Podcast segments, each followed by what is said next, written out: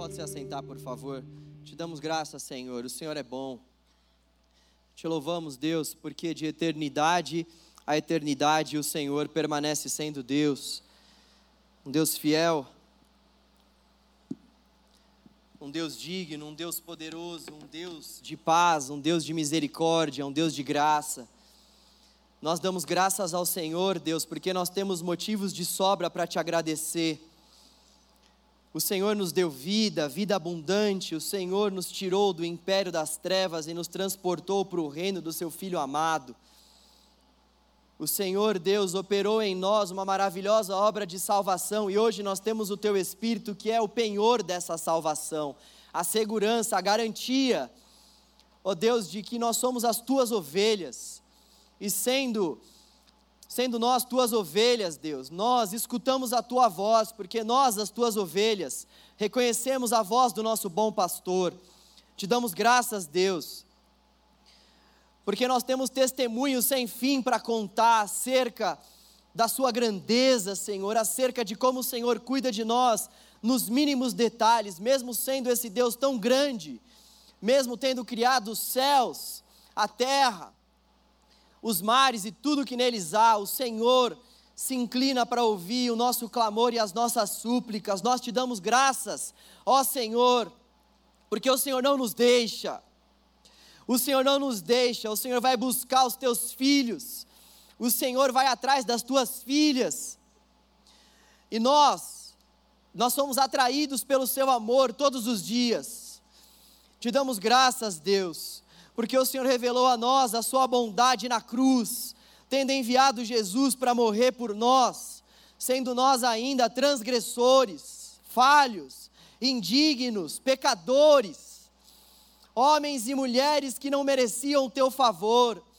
Mas nós te damos graças, Deus, porque o Senhor foi ao nosso encontro, partiu do Senhor, correr atrás de nós, ir ao nosso encontro, ir na nossa direção para manifestar graça abundante te louvamos, Deus, pela maravilhosa obra da cruz. Te damos graças por Jesus, o Autor, o Consumador da nossa fé. Te louvamos pelas tuas promessas para conosco, ó Deus. Como é bom nesse mundo de caos trazer alegria ao nosso coração por meio das tuas promessas, das tuas palavras contidas nas sagradas Escrituras.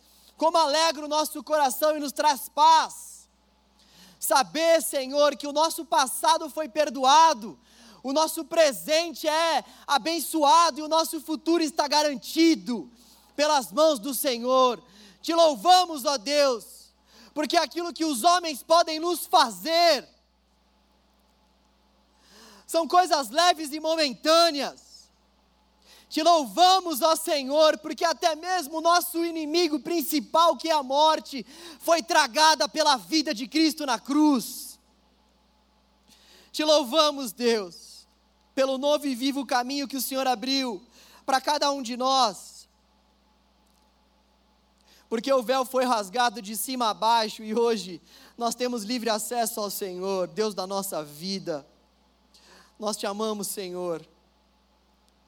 O Senhor não somente é o Deus de Abraão, de Isaac, de Jacó e daqueles discípulos da igreja primitiva. O Senhor é o nosso Deus. O Senhor é o nosso Pai. O Senhor é o nosso amigo. O Senhor é o nosso Aba. Nós precisamos ouvir a Sua voz, Senhor. Nós não podemos sair daqui sem ouvir a Sua voz. Deus, a começar pelos meus ouvidos e pela minha mente. Fale com a gente, Deus. Nós não queremos que esse seja somente mais um culto. Nós cremos no teu poder quando a sua palavra é pregada, Deus. Nós cremos que o Senhor tem muito mais para fazer no canal Jovem, Senhor. Na proporção que o Senhor desejar, conforme a manifestação do teu espírito, conforme o Senhor quiser. Faça, Senhor. Faça no nosso meio a tua obra, Deus. E torne a tua obra conhecida, Senhor, por cada um de nós. Assim como orou o profeta Abacuque, Deus, nós oramos, faz de novo, Senhor. Faz de novo as tuas obras gloriosas que tu fizeste no passado. E não somente no passado, mas que tu continuas a fazer no presente. Nós queremos no teu agir, Senhor. Faz de novo, Deus. Em nome de Jesus. Amém. Amém. Vamos abrir a palavra do Senhor em Romanos, capítulo 12. Romanos, capítulo 12. Um texto que eu creio que já é conhecido de muitos aqui. E nós vamos ler mais uma vez, tendo a fé de que o Senhor pode trazer um cântico novo aos nossos lábios na medida em que nós lemos e ouvimos a palavra. Sempre gosto de enfatizar isso, eu preciso muito pregar isso ao meu coração, assim como você precisa também pregar isso ao seu coração. A nossa vida cristã ela é marcada por algumas rotinas. E não é incomum nós nos perdermos em meio a essas muitas rotinas. Rotina de vir para a igreja, rotina de orar, rotina de ler a palavra, rotina de viver em comunidade. Nós temos muitas rotinas. E a nossa vida com Cristo é uma longa caminhada de obediência numa mesma direção na direção de Cristo, na direção dessas rotinas, na direção dessas disciplinas espirituais. E aí nós precisamos pregar para nós mesmos, porque senão é muito comum a gente acabar perdendo nosso coração de vista em meio a essa caminhada de rotinas e de obediência nessa mesma direção. A gente acaba fazendo as coisas e acaba perdendo o significado, a motivação, o propósito pelo qual nós fazemos todas essas coisas. E aí a gente acaba tendo uma rotina religiosa, uma vida marcada pela religião, ritos, cumprimentos e uma série de coisas, e o nosso coração, ele já está muito longe. Porque nós não estamos mais pregando o evangelho para nós mesmos, nós nos perdemos em meio às programações, aos eventos e a essa rotina religiosa. Nós precisamos de renovo. Nós precisamos que Deus nos desperte e nos traga um novo cântico, que Deus encha os nossos odres com vinho novo. Nós precisamos resgatar a beleza da vida em comunidade, a beleza da oração, a beleza da leitura, a beleza da exposição da palavra. O nosso coração precisa arder por isso, pessoal. E é uma disciplina. E não é somente um mero sentimento, é um entendimento de uma mente transformada transformada por essas disciplinas, transformada pelo Espírito que produz através das disciplinas. Que Deus nos livre de uma vida religiosa, que Deus nos livre de uma vida marcada por essas disciplinas vazias e por um coração que está muito distante dele. Que Deus tenha misericórdia de nós. Romanos capítulo 12, nós vamos ler o versículo 1 e o versículo 2. Vou ler na NVI. A palavra do Senhor diz assim: Portanto, irmãos, rogo-lhes pelas misericórdias de Deus que se ofereçam em sacrifício vivo, santo e agradável a Deus. Este é o culto racional de vocês. Não se amoldem ao padrão deste mundo, mas transformem-se pela renovação da sua mente, para que sejam capazes de experimentar e comprovar a boa, agradável e perfeita vontade de Deus.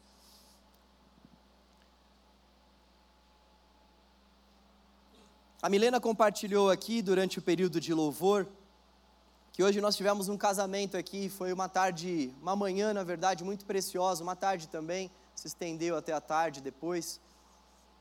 Momento que nós tivemos na presença de Deus e eu pude fazer esse casamento, é sempre um privilégio poder ver aquilo que Deus faz na vida das pessoas. E aí depois do casamento eu cheguei em casa, confesso para vocês, um pouco cansado, o dia foi foi um pouco cansativo. E aí depois que eu cheguei em casa, eu eu estava com essa com essa tarefa de trazer uma palavra aqui para vocês. E eu estava clamando a Deus para que Deus pudesse me dar uma palavra. Durante a semana, assim como muitos aqui, a minha semana foi uma semana um pouco desafiadora. Eu tive muitas coisas no meu trabalho, consegui ler Mas sabe quando Deus não te dá uma palavra ainda?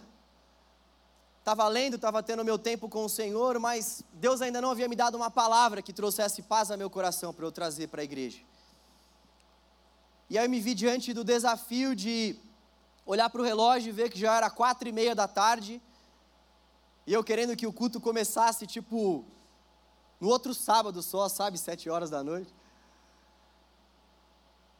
E aí a Paula, minha amada esposa, estava em casa tomando um café com a minha sogra, com uma amiga. E eu fiquei naquele dilema: eu vou tomar um cafezinho ou eu vou para o meu escritório? Eu falei: por que não fazer as duas coisas? Deus pode falar comigo através desse café. Na verdade, eu não fui tão crente assim, eu fui mais pela fome mesmo. Preciso confessar a vocês, preciso abrir meu coração aqui para vocês. E aí eu sentei na mesa, comecei a tomar um café. E aí a Paula me fez uma pergunta: Amor, como é que você se sente em relação ao canal jovem? Eu falei: Ah, o canal jovem é uma bênção na minha vida. Falei um pouco mal antes. Falei, amor, muitas vezes é cansativo, porque a rotina é intensa. Rotina de trabalho, de estudo, de, de criação de filhos, de pastoreio, de aconselhamentos, de, de tantas coisas. Só que eu amo o canal jovem, eu falei para ela. Eu amo, acima de tudo, aquilo que Deus tem para fazer no canal jovem. Eu, eu acredito naquilo que Deus tem para fazer nas nossas vidas ali no canal. Isso me move, isso me motiva a estar no canal, a passar por cima dessas, dessas tribulações e desses desafios que todos nós aqui temos. Na liderança do canal jovem, nós não temos ninguém de tempo integral. Todos os líderes de célula inclusive eu também, nós exercemos também o nosso trabalho secular, vamos dizer assim. Então, é um desafio. Agora, ter a certeza que Deus nos chamou, Deus me chamou para fazer isso, traz alegria ao meu coração e, acima de tudo, acreditar naquilo que Deus tem para fazer no canal. E a conversa foi rolando, e aí ela me perguntou: e o que você acha que falta para os jovens? Quando você olha para os jovens, o, o que, que você acha que falta? Aí eu comecei a falar: olha, eu vejo que falta engajamento, eu vejo que muitas vezes falta compromisso, e eu vejo que acontece um negócio com os jovens. Acontece uma particularidade com os jovens, que talvez aconteça também com pessoas de outras faixas etárias, mas principalmente com o jovem, porque o jovem está naquela fase de querer desbravar o mundo, de querer conhecer novas coisas, de muitas vezes estar iniciando no mercado de trabalho e desejar uma carreira de sucesso. O que eu vejo que acontece muitas vezes com o jovem, eu falei ali, é que o jovem acaba indo muito mais para o lado de querer construir uma carreira profissional de sucesso e de querer realizações pessoais e acaba deixando de lado o serviço à obra, acaba não não se engajando tanto assim para entregar a sua vida por inteiro ao Senhor, porque existem muitas ressalvas, existem muitos ICs, existem muitas coisas que vão prendendo ali o jovem, porque ele deseja muito ter uma vida bem-sucedida, e aí isso faz com que ele não consiga se entregar por inteiro ao Senhor. Aí ela falou para mim: Poxa, então como foi importante o pastor Ilande Azevedo, quem não ouviu a palavra daquele tiozinho que foi usado por Deus com 89 anos aqui para falar com a gente, tá lá no, no Spotify. Ele falou assim: Eu não faltava, a Paula me dizendo. Por isso que foi importante ele ter dito que ele não faltava na igreja, ainda que ele tivesse que entregar um trabalho. Eu falei, Senhor, o Senhor está usando a vida desse homem profundamente para falar com esses jovens. E ele começou a manifestar o desejo que ele tinha em ir para a igreja, em servir ao Senhor, independentemente do que ele estivesse fazendo. É claro que existem momentos que nós vamos precisar fazer algumas coisas no sábado à noite, ou talvez também durante os horários de culto dos domingos. Nós não somos ativistas religiosos. A questão que eu estou levantando para nossa reflexão aqui é a seguinte: até que ponto nós estamos amando a Deus mais do que ao mundo? Até que ponto nós estamos amando mais o nosso relacionamento com o Senhor do que a nossa carreira profissional? Até que ponto nós estamos dispostos a abrir mão daquilo que preciso for, inclusive uma vida financeiramente falando estável, para que nós venhamos entregar mais do nosso tempo e do nosso coração ao Senhor? Até que ponto nós estamos dispostos a entregar o auge da nossa vida, que é a nossa juventude, pelo menos o auge no que diz respeito à nossa vida física, as nossas faculdades intelectuais e mentais ao Senhor, em detrimento dos nossos próprios prazeres e vontades. Até que ponto eu estou disposto, ou você está disposta a abrir mão da sua própria vontade para tomar a sua cruz, negar a si mesmo e então seguir a Jesus? Esse é o ponto. Até que ponto nós estamos dispostos a buscar essa renovação para nossa mente? E não nos amoldarmos ao padrão deste mundo, ou ao padrão deste século. E aí, depois da conversa, a minha sogra, que eu dou graças, espero que ela ouça essa mensagem depois, que hoje ela falou assim: por que você não me menciona na sua pregação? Eu falei: oxe, oxe, que é glória. Eu cantei para ela aquela música: Eu não preciso ser reconhecido por ninguém. Por que você quer que eu mencione você na minha pregação? Eu brinquei com ela. De fato, ela, ela precisa ser mencionada porque ela se levantou ali no nosso café da tarde e falou: por que, que a gente não ora então? Eu falei: eita ferro. Por que, que a gente não ora? É verdade. Por que a gente não ora para que Deus possa trazer esse renovo? Por que, que a gente não ora para que Deus faça com que a gente ame mais a Ele do que ao mundo? Por que, que a gente não ora para que o canal jovem viva isso? Eu falei: por que, que a gente não ora então agora? Então, nós nos levantamos e demos as mãos lá na sala de casa e nós começamos a orar. E na medida em que ela estava orando por mim, o Senhor falava uma palavra ao meu coração. Ouço o Espírito, ouço o mundo, ouço o Espírito, ouço o mundo, ouço o Espírito, ouço o mundo. E eu comecei a me perguntar o que era aquilo. Essa frase é título de um livro de um teólogo chamado John Stott. Ele escreveu um livro alguns anos atrás. E esse livro tem como título Ouço o Espírito, ouço o mundo. E eu comecei então a fazer uma reflexão sobre ouvir o Espírito, ouvir o mundo. Por isso que foi importante eu ter comido alguma coisa. Você viu que a gente de barriga cheia, a gente realmente fica mais inspirado pelo Senhor. Ouço o Espírito, ouço o mundo, ouço o Espírito, ouço o mundo. E aí eu falei, poxa, é isso. Muitas vezes, muitas vezes a nossa geração está disposta a ouvir somente o mundo. Mas não a ouvir o Espírito. É importante que nós venhamos entender as filosofias do mundo. É importante que nós venhamos ouvir o mundo. Nós precisamos, na verdade, ouvir o mundo. Ouvir aquilo que está sendo posto para a sociedade como principais crenças, como principais filosofias. Nós precisamos disso. Entender as filosofias que regem esse nosso mundo contemporâneo, porque senão, senão nós vamos responder a perguntas que as pessoas não estão fazendo.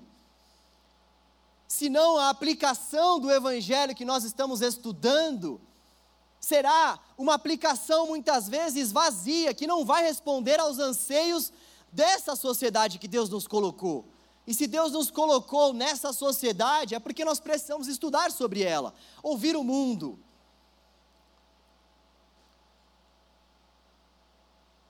Eu queria refletir primeiro sobre esse ponto do que é ouvir o mundo.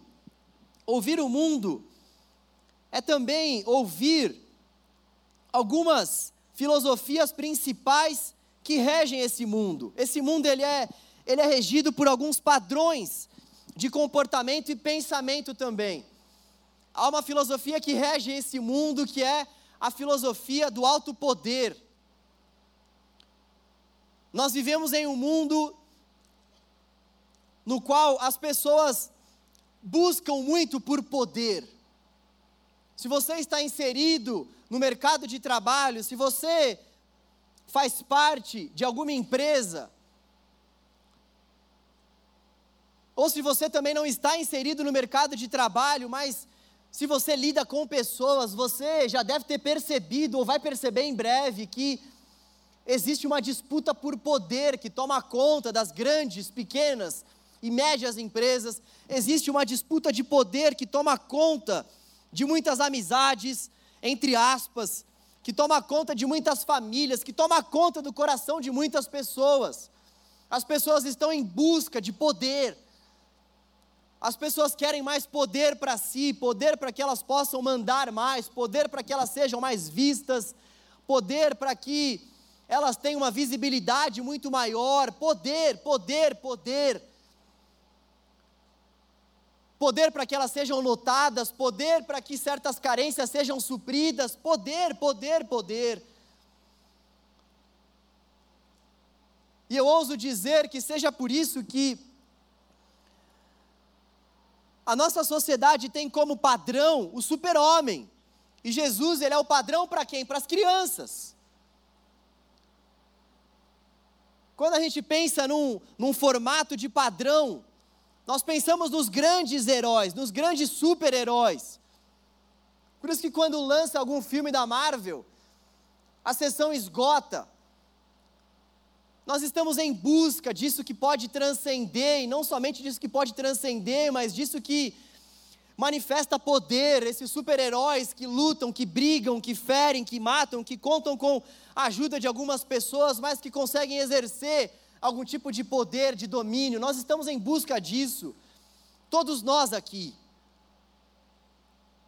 Uma outra coisa que marca também a nossa sociedade é essa busca por transcendência. Nós estamos em busca de algo que faça sentido.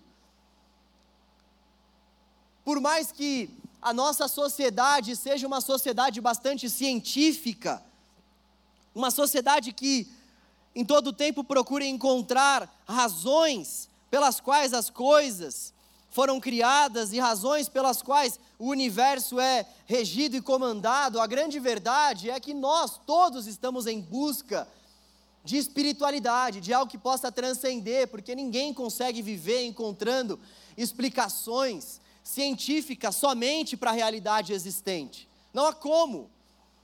Existem muitas coisas que a ciência não vai explicar, e aí a gente começa a buscar a ajuda da religião para responder. Várias religiões. A gente começa a buscar algum tipo de espiritualidade, daí você vê que existem pessoas que se dizem muito racionais, mas que acreditam em signos. Pessoa se diz muito científica, não, eu não acredito na palavra de Deus, porque a palavra de Deus é uma falácia, você não pode comprovar isso. E aí você vai e vê o perfil da pessoa do Instagram e está lá, Ares. Você fala, meu Deus do céu. Senhor, eu não sou melhor do que essa pessoa, Pai, mas olha, pelo menos, pelo menos, Senhor, pelo menos esse pecado eu não tenho, Senhor. Tenho muitos outros. Mas as pessoas estão em busca disso que pode transcender, dessas explicações que podem que podem transcender a nossa realidade atual. As pessoas também estão em busca do prazer. É uma sociedade hedonista, é uma sociedade que vive em busca do prazer. Nós vemos que constantemente relacionamentos são são corrompidos e relacionamentos acabam justamente por conta dessa busca pelo prazer. Então, as pessoas elas acabam se separando. Infelizmente, o índice de divórcio fora da igreja é praticamente igual o índice dentro da igreja justamente porque esse tipo de filosofia entra na nossa mente, entra na igreja, a gente não percebe, por isso que nós precisamos ouvir o mundo. Essa filosofia por busca de prazer faz com que muitas vezes o homem ou a mulher olhe para o seu cônjuge e diga assim: Eu não estou mais encontrando prazer em você. Ainda que ele não diga, ou ainda que ela não diga, isso está permeando a mente. E aí o que, que acontece? Pô, estou sentindo mais prazer com aquela pessoa que está ali do outro lado, que está trabalhando comigo, que está aqui do meu lado. E aí então eu abro mão daquilo que Deus tem preparado para mim por uma busca por prazer. Entre outras áreas que eu poderia citar aqui, não somente a área conjugal, mas essa busca por prazer vai regendo a nossa vida. E nós vamos olhando para dentro do nosso coração, buscando suprir as nossas demandas, buscando suprir aquilo que nos traz prazer. E aí nós vemos que as filosofias contidas no mundo são: viva o seu dia com, com intensidade, faça tudo aquilo que te dá prazer, aproveite hoje, você não sabe se vai ter amanhã, então faça tudo aquilo que você quiser fazer. Tem um dia maravilhoso, meu brother e minha sister. Tem um dia cheio de alegria. Faça realmente o que está no seu coração, porque o seu coração o seu coração é quem rege a sua vida. Não fique preocupado com os outros ou com aquilo que os outros querem que você faça. Faça aquilo que está no seu coração. Não é um discurso maravilhoso, não faz com que a gente até queira sair daqui assim com aquele desejo, cara, eu preciso fazer o que está no meu coração. Só que a gente vai para a palavra e vê o seguinte, que o nosso coração ele é enganoso. A gente vê que o nosso coração ele é enganoso e que muitas vezes essa nossa busca por prazer, ela é uma busca que está totalmente corrompida. Uma outra filosofia que marca esse mundo é a filosofia do corpo. Nós vemos que as pessoas constantemente elas dão uma importância muito grande à estética corporal. E olha, não estou dizendo aqui que o cuidado com o corpo não é essencial e também bíblico, nós precisamos cuidar do nosso corpo, porque cuidando do nosso corpo, nós estamos glorificando a Deus também. Mas o que acontece hoje em dia é que existe um cuidado para com o corpo totalmente deturpado e totalmente extravagante, é algo que extravasa simplesmente uma preocupação física, uma preocupação em relação à saúde corporal. A gente fica em busca de, de corpos saudáveis e de corpos que tenham um padrão já estipulado pela sociedade, então isso nos chama a atenção e a gente vai vivendo em busca também da nossa própria estética corporal e acaba passando por cima de muitas coisas sem perceber que o nosso coração já está totalmente corrompido por conta dessa filosofia que não é uma filosofia que necessariamente está na palavra de Deus, mas que o mundo prega para nós. Entre outras filosofias que nós poderíamos destacar, que regem esse mundo que a gente vive. Ouçam o mundo. Ouvir o mundo é se atentar a cada uma dessas filosofias, se atentar àquilo que o nosso coração tem construído como Deus, se atentar aos enganos que essa sociedade muitas vezes nos vende. E aí, qual é a solução? Que nós vamos fazer em meio a tudo isso? Nós precisamos ouvir o Espírito. E aí, o apóstolo Paulo vem com esse texto maravilhoso e vai falar para nós sobre uma renovação que precisa acontecer na nossa mente. Antes de falar sobre essa renovação, o apóstolo Paulo chega e fala assim: Irmãos, eu rogo pelas misericórdias de Deus, mas antes disso, ele chega e fala uma outra palavra, não sei se você percebeu aí no seu texto. Portanto, portanto, essa palavra é uma palavra-chave para a gente entender o texto de Romanos. Ele fala, portanto. O que, dizer, o que quer dizer esse portanto?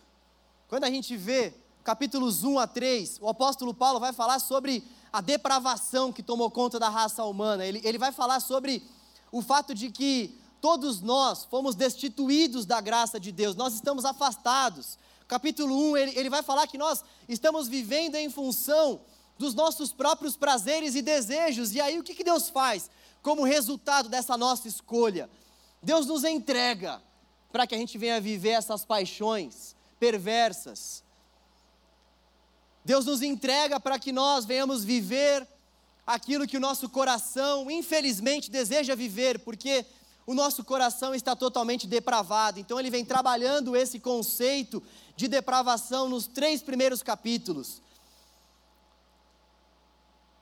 Até que lá no versículo 21, nós vemos que o livro de Romanos passa passa por uma nova etapa onde o apóstolo Paulo vai falar sobre uma justificação que agora se fez notória e visível pela entrega de Jesus na cruz. Ele vem trabalhando essa questão. Nós estamos todos depravados, vocês gentios, vocês judeus, vocês romanos, todos nós, a raça humana está depravada. Só que existe uma saída. Existe alguém que veio e se entregou na cruz para nos inocentar dessa depravação. Ele começa a trabalhar então a justificação, ou seja, o ato de Deus de nos, de nos inocentar, entregando Jesus para morrer por nós na cruz. E ele vem trabalhando esse conceito então da justificação a partir do capítulo 3, por volta do versículo 21. E aí nós vemos que, chegando no capítulo 5, o apóstolo Paulo começa a falar sobre a nova vida que nós precisamos ter. Então, nós estamos depravados, capítulos 1 a 3. A justiça de Deus se fez manifesta em Cristo. Em Cristo, Deus nos perdoou para que nós venhamos viver que tipo de vida? A partir de Romanos, capítulo 5, então, nós vemos essa nova vida que Deus espera que nós venhamos viver essa nova vida que é marcada por uma nova caminhada. O apóstolo Paulo vai usar o termo santidade, que é então quando nós olhamos para o nosso passado, olhamos para as coisas que estavam na mochila que a gente carregava, e a gente começa, com a ajuda do Senhor, a colocar para fora essas coisas que estavam na mochila, e começa a colocar coisas novas, coisas da parte de Deus, coisas da parte do reino de Deus. Nós começamos então a buscar por essa por essa nova caminhada com o Senhor e buscamos agora olhar as coisas do alto e não mais olhar as coisas terrenas. A gente vai esvaziando a nossa mochila das coisas terrenas e vai enchendo a nossa mochila com as coisas celestiais. O apóstolo Paulo então vai falar sobre essa caminhada de santificação a partir do capítulo 5 e depois no capítulo 6 ele começa falando sobre a vida no Espírito, ou a vida pelo Espírito. Que coisa interessante. Nós precisamos buscar essa caminhada de santificação, só que nós não vamos conseguir só. Nós não vamos conseguir sozinhos. Nós precisamos da ajuda do Espírito Santo, esse auxiliador, esse ajudador que Jesus prometeu lá em João 14 para nós, os discípulos. Ele iria, ele iria mas Ele deixaria o seu espírito, fiel ajudador, intercessor, aquele que nos ajudaria para que nós pudéssemos viver essa caminhada de santificação, essa caminhada de busca. E aí então, nós vemos versículos, ou melhor, capítulos 6, 7, 8, essa obra do Espírito maravilhosa, em nosso favor, em nosso interior capítulos 9, 10 e 11, o apóstolo Paulo vai falar sobre a rejeição de Israel a Deus. São três capítulos que os teólogos vão entender que são capítulos que fogem um pouco dessa ordem que o apóstolo Paulo estava traçando ali para a carta de Romanos. Ele faz uma espécie de um intervalo para falar sobre a rejeição de Israel para com Deus. Ele usa então o capítulo 9, 10 e 11 para fazer isso. E no capítulo 12 ele volta com esse portanto. E o que, é, que quer dizer esse portanto? Portanto, portanto quer dizer que depois de tudo isso que veio, ou seja, depois dessa vida de depravação que nós tínhamos, e depois dessa maneira que Deus nos justificou em Cristo, nos entregando o seu Filho, para que nós pudéssemos ter essa vida abundante, depois dessa caminhada de santificação que Ele espera de nós, depois dessa vida que é marcada pelo Espírito que Ele colocou em nós, depois desse espírito que o capítulo 9 vai dizer que clama, clama Abba, Abba Pai, que é uma forma mais íntima de nós chamarmos o nosso Deus. Esse próprio espírito clama em nós. Depois de tudo isso, capítulo 8, na verdade, que esse espírito vai clamar, depois de tudo isso, o apóstolo Paulo vai falar: portanto, portanto, eu rogo pelas misericórdias de Deus, porque não é possível que nós venhamos fazer a obra de Deus sem contarmos com as misericórdias que vêm dele. Eu rogo pelas misericórdias de Deus, porque tudo aquilo que nós precisamos fazer para ouvir o mundo envolve o fato de que nós vamos encontrar alicerce nessa misericórdia, nessa piedade, nessa graça manifesta. As misericórdias de Deus são a base para a nossa vida de comunhão com Ele. São essas mesmas misericórdias que se renovam a cada manhã e são a causa de não sermos consumidos pelos nossos pecados. Essas misericórdias nas quais nós nos apegamos para viver essa nossa caminhada de santificação com o Senhor. Por isso que ele roga por essas misericórdias, para que o nosso corpo, para que tudo que é em nós seja oferecido, seja entregue como um sacrifício vivo, para que tudo que há em nós, para que a totalidade do nosso ser seja entregue ao Senhor. Se nós quisermos ouvir o Espírito, o que nós precisamos fazer é nos entregarmos ao Senhor como um sacrifício vivo, santo e agradável a Deus. Esse é o nosso culto inteligente, esse é o nosso culto ou racional ou espiritual. A palavra pode ser traduzida como uma dessas duas formas. A grande questão que está sendo colocada aqui pelo apóstolo Paulo é a seguinte: por conta dessas misericórdias, é que eu clamo, é que o Espírito continua clamando por conta desse favor imerecido de Deus. É que nós fazemos o que fazemos e o que nós precisamos fazer: nos oferecer, nos entregar, ouvir o mundo, mas acima de tudo, ouvir o Espírito e ouvir o Espírito nos entregando para que a totalidade do nosso ser, o nosso corpo, a nossa mente, o nosso intelecto, o nosso coração, nomes diferentes para a gente falar sobre aquilo que está no nosso interior. Alma, corpo, coração, intelecto. Para que tudo isso esteja colocado diante de Deus porque essa é a nossa forma de cultuar ao Senhor todos os dias. Porque é dessa forma, oferecendo o nosso corpo, a nossa mente, o nosso coração por inteiro ao Senhor, que nós estaremos cultuando ao Senhor de uma maneira total, de uma maneira profunda. O que está faltando muitas vezes para mim e para você e hoje eu só vou trazer um ponto, pasmem. O pastor Batista que prega só com o ponto, irmãos aí da, da Convenção Batista, se alguém estiver me ouvindo aí, não me excluam.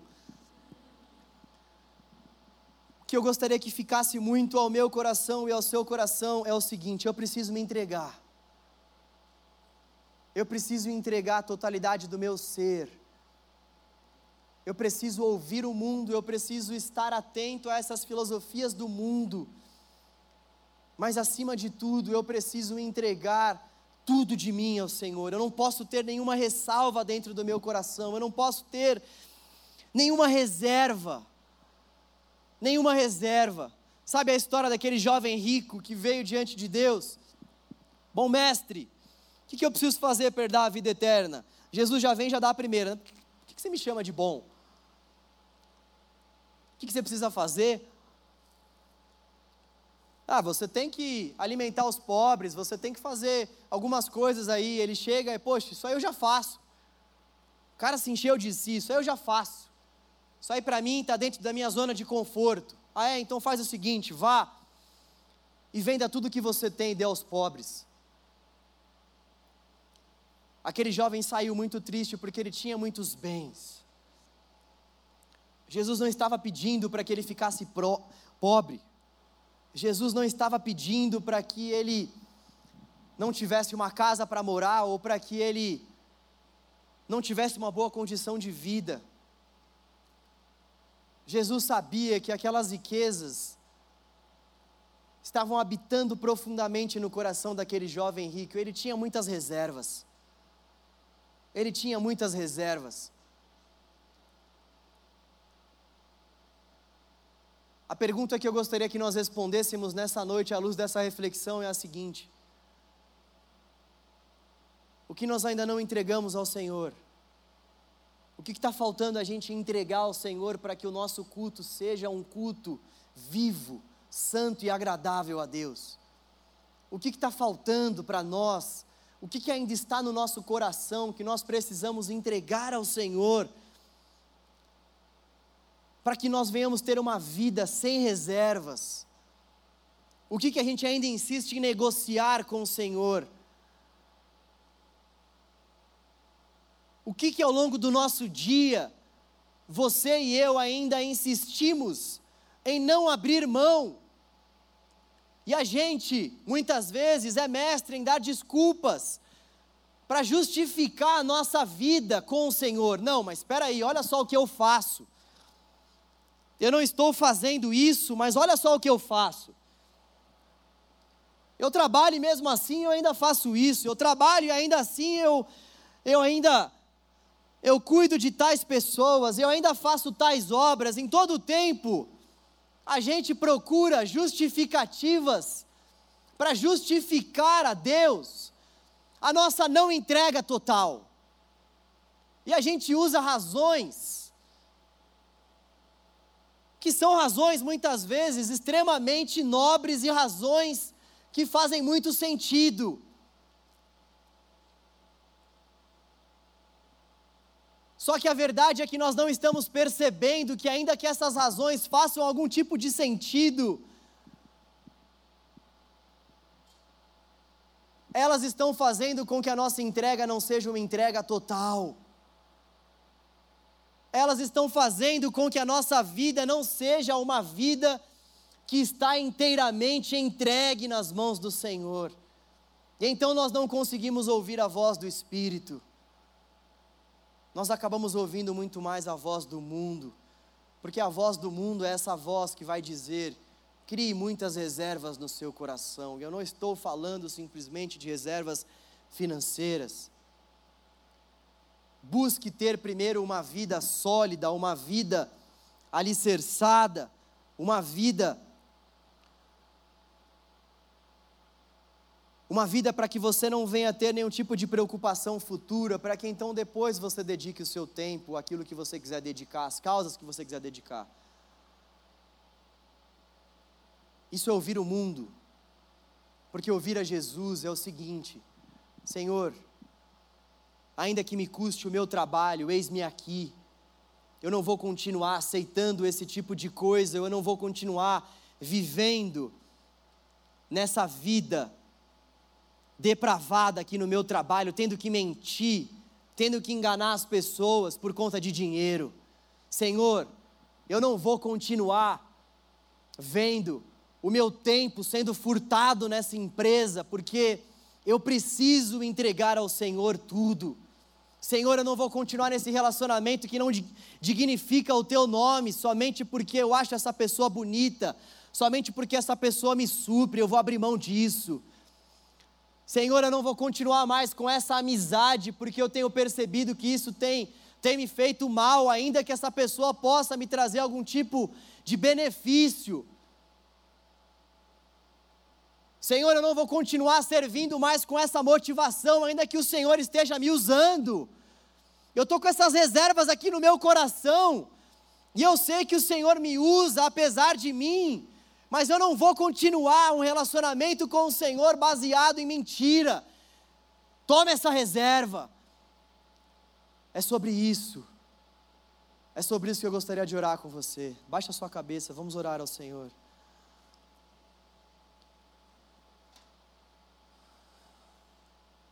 Senhor Deus, nós apresentamos o nosso corpo como um sacrifício vivo, santo e agradável ao Senhor nessa noite. Nós rogamos isso pelas Suas misericórdias. Nós te pedimos, ó Deus, com que a nossa entrega seja uma entrega total. Nós queremos ouvir não somente o mundo, mas acima de tudo ouvir o Espírito. Nós queremos ouvir o Teu Espírito, Deus. Não permita que, com que nós venhamos nos amoldar ao padrão desse século, ao padrão desse mundo, Senhor com que nós venhamos buscar essa transformação para a nossa mente. Nós precisamos que a nossa mente seja transformada. Nós precisamos do renovo da parte do Senhor. Esse renovo que o Senhor tem para nós, para todos aqueles que sabem ouvir o Espírito, sabem ouvir o mundo, para todos aqueles que vivem uma vida de entrega. Nós queremos esse renovo, Senhor. Nós queremos, ó Senhor, desfrutar, Deus desfrutar dessa transformação de mente, de caráter, dessa transformação de coração, Deus. Por isso, Senhor, nós te entregamos tudo, sem reservas. Nós queremos ouvir o teu espírito que nos diz nessa noite: entrega, abre mão, chega.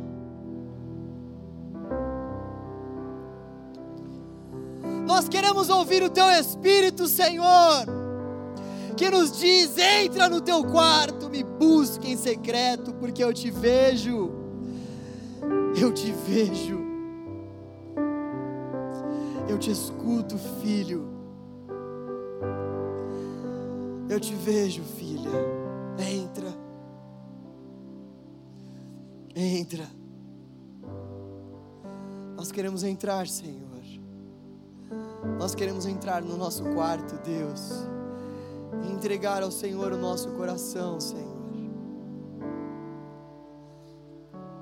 Senhor, usa essa noite para marcar os nossos corações Aplica a Sua palavra, Senhor.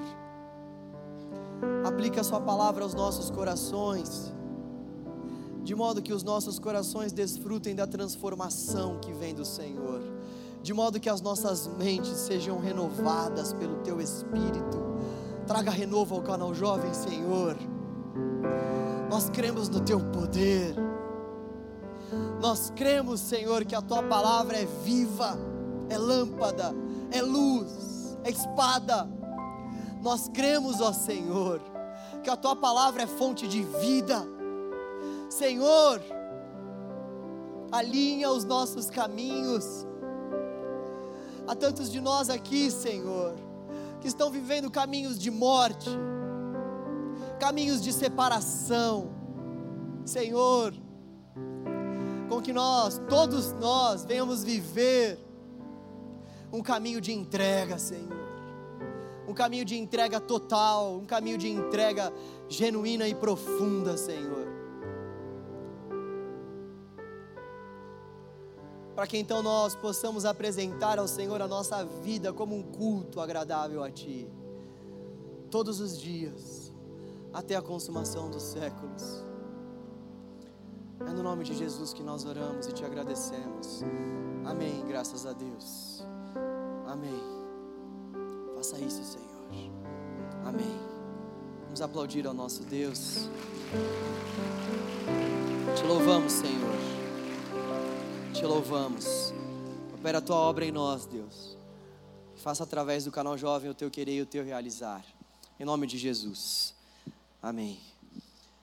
Queria dar a vocês dois recados hoje somente. O primeiro recado: as inscrições do nosso acampamento estão a todo vapor. Ainda bem que esse urru de vocês é algo que assim, que, que eu já tenho trabalhado no meu coração há muitos anos, viu? Olha só, não fique de fora do nosso acampamento, vai ser uma bênção. Eu sempre fico me perguntando o que, que a gente acaba desfrutando de forma diferente nesses períodos de acampa, né? Eu nunca fui em um acampamento que eu não tenha desfrutado assim de uma forma intensa da manifestação da presença de Deus. Sempre os acampamentos que eu já fui na minha vida são instrumentos de Deus assim para para falar ao meu coração e para me fazer refletir sobre muitas coisas. E por que isso acontece nos acampamentos, muito mais do que de repente um culto? Eu entendo porque é uma busca muito mais profunda, uma busca muito mais unitária e ao mesmo tempo coletiva da nossa parte, uma busca pessoal e ao mesmo tempo uma busca coletiva a gente vai com uma sede a mais. E eu queria te convidar para que você fosse para esse acampamento. Se você não tem condições financeiras para isso, nos procure, procure o seu líder de célula. Nós fizemos cantinas e vamos começar uma campanha também nos cultos de domingo, uma campanha de doação. A gente também vai vender uh, alguns alimentos nos cultos de domingo para realmente conseguir fundos para essa galera que não tem condições. Não deixe de ir, não deixe de ir, tá bom? E você que tem condições, nos procure ali no final. A gente colocou uma mesa aí do lado de fora, caso você queira tirar dúvidas, perguntar alguma coisa. E não deixe de fazer a sua inscrição, tá bom? Vai ser muito bom para a sua trajetória espiritual, tenho certeza disso. E o outro recado é porque dia 28, último sábado desse mês de outubro, nós teremos a nossa vigília raiz. Eita, xalabachúrias, glória a Deus. Nós vamos começar a nossa vigília meia-noite, vamos terminar por volta das quatro, quatro e meia que é quando o metrô reabre. Então, Se você tiver afim aí de um tempo de, de busca, de clamor, se você quiser mais de Deus, eu te convido a já deixar esse dia na sua agenda. Dia 28 é um sábado, nós vamos ter o nosso culto aqui. Depois do culto, nós vamos comer alguma coisa. E depois a gente vai voltar aqui para a igreja para o nosso momento de vigília. Tá bom? Anote aí na sua agenda. São esses os recados, certo? Deus abençoe a sua vida. Amanhã nós temos quatro cultos, às 8, 10 e 15, 17 e 19 e 15. Estarei aqui ministrando no culto das 19 e 15. Preciso muito que você ore por mim, para que mais uma vez o Senhor manifeste a bondade dele sobre a igreja. Vá na paz, que Deus te abençoe. Valeu, valeu!